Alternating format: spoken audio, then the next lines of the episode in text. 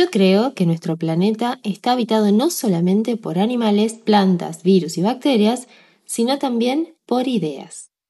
Las ideas no tienen un cuerpo material, pero sí tienen conciencia y, sin lugar a dudas, tienen voluntad. Hola, soy Florencia Méndez y la misión de mi vida es ayudarte a comunicar tus ideas con potencial de mejorar el mundo. Esto es Marcas con Alma, el podcast de Estudio M en donde vas a aprender a conectar por fin con tu cliente ideal. Bienvenida. Las ideas están movidas por un simple impulso, ser manifestadas. Y la única manera que una idea tiene de poder ser manifestada en nuestro mundo es a través de colaborar con sus socios humanos. Solo a través de los esfuerzos humanos es que una idea puede ser escoltada fuera del éter en el que habita para venir a la realidad de nuestro mundo. Este es un extracto del libro Big Magic de Liz Gilbert, que es una especie de manual para vivir de manera creativa más allá del miedo. Hoy vamos a charlar sobre los cinco pecados capitales que evitar al emprender. Lee Gilbert en este libro dice que el gran problema para que las ideas sean manifestadas es el miedo. Y, al mismo tiempo, nos quita la responsabilidad o la obligación de ser los únicos portadores de inspiración, como si la inspiración, las ideas y demás ya no solo provenieran de dentro nuestro. Ella plantea una coexistencia con las ideas, que viven en esta energía y que van pasando de persona a persona.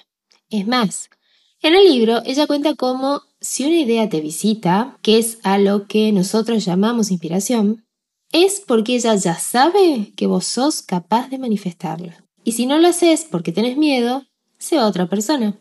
Las ideas se pueden contagiar porque van a seguir buscando eternamente un ser humano que finalmente las materialice, porque ellas tienen la voluntad de existir. Los cinco pecados capitales son cinco escenarios que se presentan cotidianamente en la vida emprendedora y en la vida creativa. Y son escenarios en donde, según el punto de vista con el que los encares, podés salir mucho más airiosa de la situación.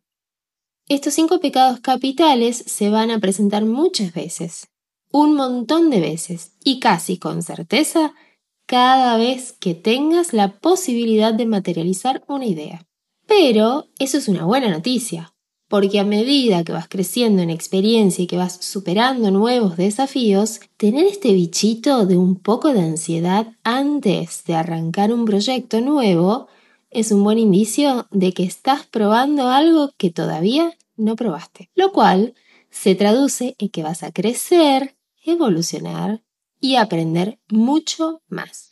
Este tipo de miedos son para experimentarlos y celebrarlos. En el capítulo anterior te contaba que lo perfecto es enemigo de lo bueno y que hacerlo perfecto es una excelente manera de empezar a moverse para acercarte un poquito más a esa meta que te fijaste. Y eso no quiere decir hacerlo al tuntún o hacerlo mal y que salga como salga. No, no, no. Hacerlo perfecto quiere decir que a pesar de tomarte el trabajo y el tiempo de investigar una idea, de producir excelente contenido de calidad, de generar un servicio muy bueno para tus clientes o de cuidar cada etapa de tu producto, a veces las cosas pueden salir mal. Y tenés que aprovechar ese miedo para tomarlo como combustible y no como un freno. De eso se trata este episodio 5 pecados capitales que evitar al emprender. El primero de los pecados es la envidia. No hay nada más tóxico que compararse con los otros. A ver, seamos sinceras. Entras a Instagram pensando, me voy a distender un ratito. Pero terminas con suerte dando vueltas durante al menos una hora. Como resultado, te sentís un poco pesada, un poco aturdida a veces, y hasta puedes llegar a pensar, ufa, qué difícil que la tengo y qué fácil que le resulta a fulana. Qué lindo está el negocio de aquella. ¿Cómo crecieron? Mientras yo pongo todo mi esfuerzo y parece que la remo en dulce de leche para no avanzar nunca. no se ve tan lindo ni me sale tan bien. Como si con toda la presión que tenés por aprender todo lo que estás aprendiendo en este nuevo contexto ya no fuera suficiente. Encima, te pones el peso al cohete, como decimos en Argentina, o en vano, para decirlo más elegantemente, de estar comparándote con el resultado de otra persona que no sos vos. ¿Y por qué es inútil y tóxico? Esa otra persona tiene un proceso propio y único del cual podés aprender, pero no tenés por qué compararte. La única comparación válida es la que nos hacemos con nosotras mismas, con quienes fuimos ayer, con quienes fuimos hace una semana atrás, etc. Imagínate, si vos te enfocás en ser mejor o hacer mejor las cosas de lo que hiciste hoy, mañana o pasado y el día después, ¿cuánto más vas a poder avanzar en una semana, un mes o un año? Porque tu energía está enfocada en vos, en tu servicio, en tu producto y sobre todo en tu cliente ideal. Ese es un paso asegurado que te acerca más al éxito. La clave no es preguntarte, ¿por qué no estoy ahí ya? ¿Por qué esta vez o él y no yo? Sino, ¿cómo puedo llegar hasta ahí? Porque siempre nos vamos a comparar con alguien que ya está mucho más avanzado que nosotros. Como que se pudiese saltar en una semana o en un mes 10 años de experiencia. Pero cada persona tiene su propio proceso. El segundo pecado capital que solemos cometer cuando comenzamos a emprender es la gula. Queremos llegar rápido a la meta y al mismo tiempo nos apasionan un montón de cosas y queremos explorarlo todo. Pero el que mucho abarca poco aprieta, porque cuando tenemos muchos frentes abiertos no podemos enfocarnos en cuidar uno en particular. Entonces, si te gustan un montón de cosas, enfócate en una. Sí, en una en esa que puede servir mejor en este momento a tu cliente ideal. A ver, no digo que dejes todo, sino que te enfoques hasta que entiendas cómo funciona para después pasar a la exploración de otra idea que te apasione. También, esto no suele pasar con las redes sociales. Por ejemplo, cuando recién arrancamos un emprendimiento queremos tener presencia en todas las redes sociales, Instagram, Facebook, TikTok, etc. Comenzamos súper embaladas durante un par de meses y después no nos da el tiempo ni la vida para estar al 100% en todas. La solución es que al principio elijas solo una, esa en donde pasa más tiempo tu cliente ideal y en la que también te sentís más cómoda usando. Cuando la domines, pasa a la siguiente. El tercer pecado capital es el narcisismo. ¿Solés pensar? Siempre me piden descuento porque no valoran mi tiempo. Nadie entiende lo que me costó llegar hasta acá. Advertencia. Lo que te voy a decir a continuación puede doler un poquito. Nadie tiene por qué saberlo. A tu cliente ideal no le importa ni cuánto esfuerzo pusiste en llegar hasta acá, ni cuánto te cuesta hacer ese producto o brindar ese servicio si lo que haces no le resuelve su problema. Por otro lado, tampoco tiene la obligación de saberlo si no te conoce todavía porque recién estás empezando. Entonces, contale tu historia y cómo tu experiencia puede ayudarle. Aprovecha las redes sociales para mostrar, por ejemplo, cómo se hace tu producto, cómo brindas tu servicio, por qué elegiste hacer lo que haces y de qué manera eso le facilita la vida a tu cliente ideal. Así vas a estar comunicando el verdadero valor de tu marca y no solamente costos y precios. Pero cuidado, nunca uses este recurso para hacer autobombo. El mensaje siempre tiene que estar orientado en cómo tu experiencia y el cuidado que pones en cada proyecto le sirve a tu cliente ideal. No sos vos el centro de tu emprendimiento, es tu cliente.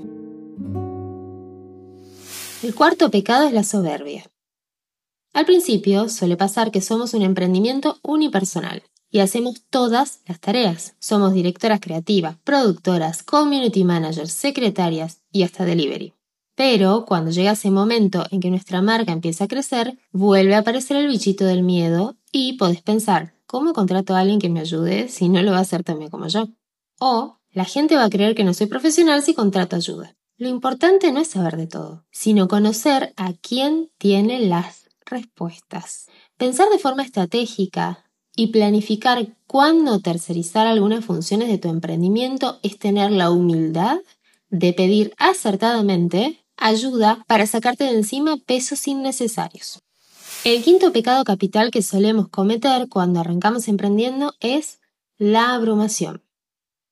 Es un montón lo que me falta. es difícil, nunca me sale como quiero. Tranquila, ya hablamos de esto en el primer episodio. Aquí es momento de aplicar la filosofía progreso, no perfección. Es natural que al principio no te salgan las cosas tan bien como quisieras o hasta que sientas que estás totalmente confundida, pareciendo que lo que estás investigando leyendo es hasta arameo antiguo. Pero cada persona tiene su propia forma de aprender y su propio ritmo.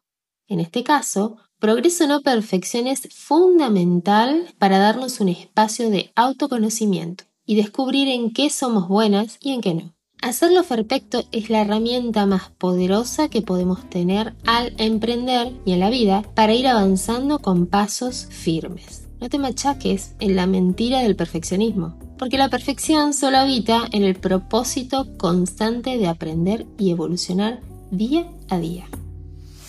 Hay un pecado bonus, que me gusta llamarle, atención, esto es un término súper profesional, síndrome de cucarachita. También conocido como el síndrome del impostor, es esa vocecita universal que te susurra al oído siempre que emprendes algo nuevo.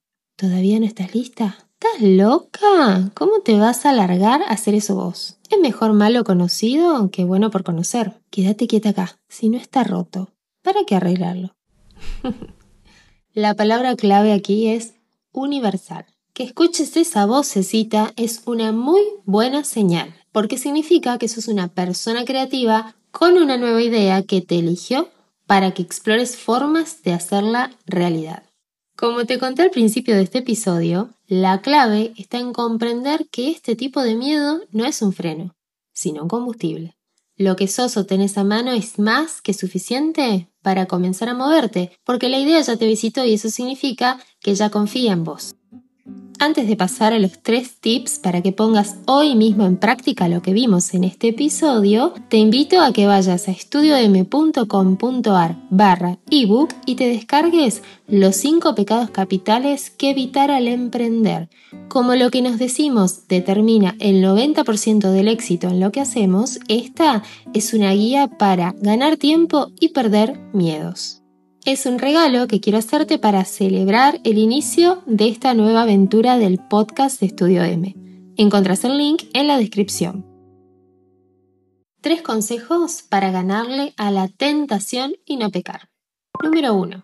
Empezá a identificar cuándo el miedo es real y cuándo es solo la invitación a explorar una idea nueva que te visita.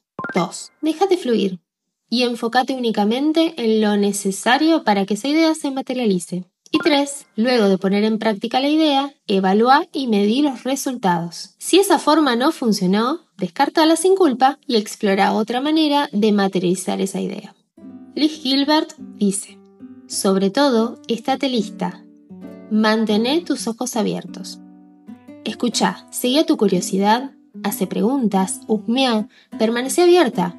Las ideas de todo tipo están galopando constantemente hacia nosotras pasando a través nuestro, tratando de llamar nuestra atención. Déjale saber que estás disponible, permanece abierta, no dejes que el miedo te frene.